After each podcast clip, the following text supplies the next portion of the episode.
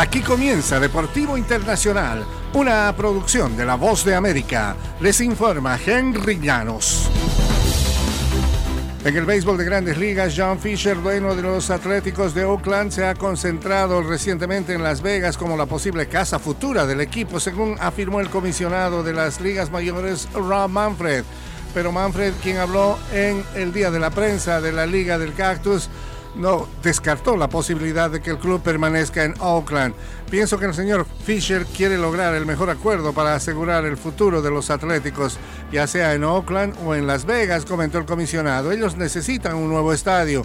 Creo que eso está más allá de cualquier discusión.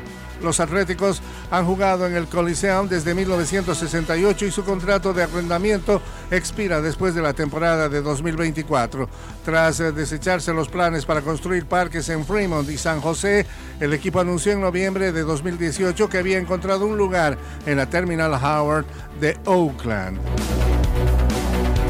Y Michael Jordan celebrará su cumpleaños número 60 el viernes con una donación de 10 millones de dólares a la fundación Make a Wish. Se trata de la donación más grande jamás recibida por parte de un individuo en los 43 años de historia en la organización sin fines de lucro. La esperanza de Jordan es que su decisión de celebrar su cumpleaños con una donación a Make a Wish inspire a otros a ayudar a cumplir los deseos de los niños que anhelan para que sus deseos se hagan realidad.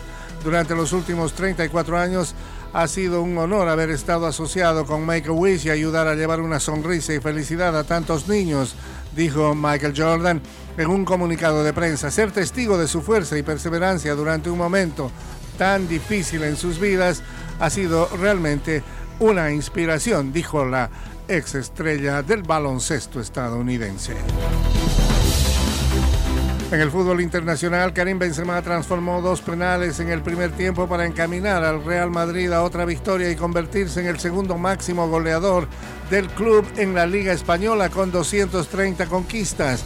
Marco Asensio y Luca Modric también anotaron el miércoles para que el Madrid, en un apacible triunfo 4-0 ante el colista Elche, se acerque a 8 puntos del líder Barcelona. El partido había sido pospuesto por la participación de los merengues en el Mundial de Clubes. El Real Madrid atrapó el sábado su octavo título mundial de clubes en Marruecos y el Barcelona aprovechó para distanciarse en la cima con una victoria en el feudo del Villarreal el día domingo.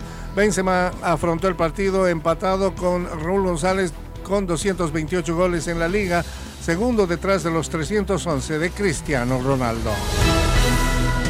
Y hasta aquí Deportivo Internacional, una producción de La Voz de América.